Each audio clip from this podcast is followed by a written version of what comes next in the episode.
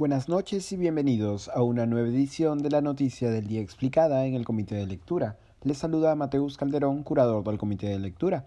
El primer ministro Guido Bellido acudió hoy al Congreso de la República a solicitar el voto de confianza después de varias semanas de turbulencia política. En los últimos días, la propia permanencia de Bellido y otros ministros había sido puesta en entredicho después de que diversas bancadas del Congreso pidiesen la salida de altos funcionarios por presuntos vínculos con organizaciones terroristas o investigaciones penales a cambio del voto de confianza o incluso de iniciar el diálogo con el Ejecutivo. De acuerdo con los medios Sudaca y Reuters, el presidente Castillo llegó a discutir la renuncia de Guido Bellido en medio de un clima de tensión con el partido de gobierno Perú Libre. Castillo habría retrocedido en su decisión tras una conversación con Verónica Mendoza, lideresa de Nuevo Perú. Ya por la mañana de hoy, Bellido acudió al legislativo e inició su discurso de pedido de investidura con un saludo protocolar en aymara y quechua, el mismo que generó protestas entre los legisladores de la oposición, así como la solicitud de parte de la presidenta del Congreso, María del Carmen Alba, de que el premier hablase en español. En un largo discurso de dos horas con 50 minutos, Bellido hizo un repaso por varias de las propuestas y líneas de trabajo del Ejecutivo, entre las que se encontraban las medidas respecto de la reactivación económica, educativa y contra la tercera ola de COVID-19. En salud, Bellido enfatizó la ampliación de horarios de atención en centros de salud, el aumento de camas UCI y las plantas de oxígeno de cara a la tercera ola. En ese mismo sector, el primer ministro resaltó la necesidad de fortalecer el Instituto Nacional de Salud y producir vacunas contra la COVID-19 a escala nacional.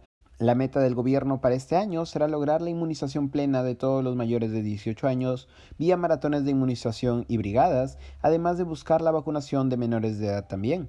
Según informó Bellido, serán 2.800 millones de soles los asignados por el MEF para combatir la pandemia. Aquí lo estoy citando. Venimos desarrollando intensas negociaciones con los laboratorios Pfizer por 35 millones de dosis, Moderna por 20 millones de dosis, CureVac por 29 millones de dosis y Johnson Johnson por 5 millones de dosis, apuntó en referencia a las vacunas que se recibirían el próximo año.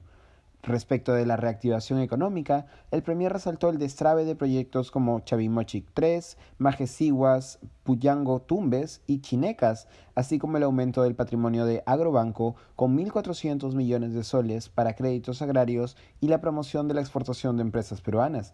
En educación, Bellido señaló que el, el, sector educación peruano ha sido declarado en emergencia y se aplicará un plan en seis ejes que buscará, cito, recuperar los aprendizajes en mejores condiciones y renovar el sistema educativo centrando su atención en la superación de las grandes desigualdades educativas.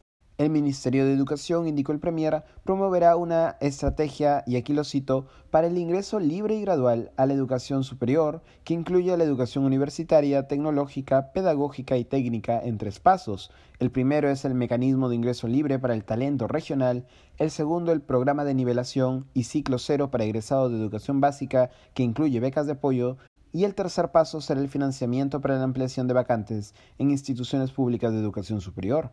Al cierre de esta edición, el legislativo continúa planteando preguntas al gabinete que deberán ser resueltas en las próximas horas. Se sabe que las bancadas de Fuerza Popular, Renovación Popular y Avanza País rechazarán darle la confianza al gabinete Bellido.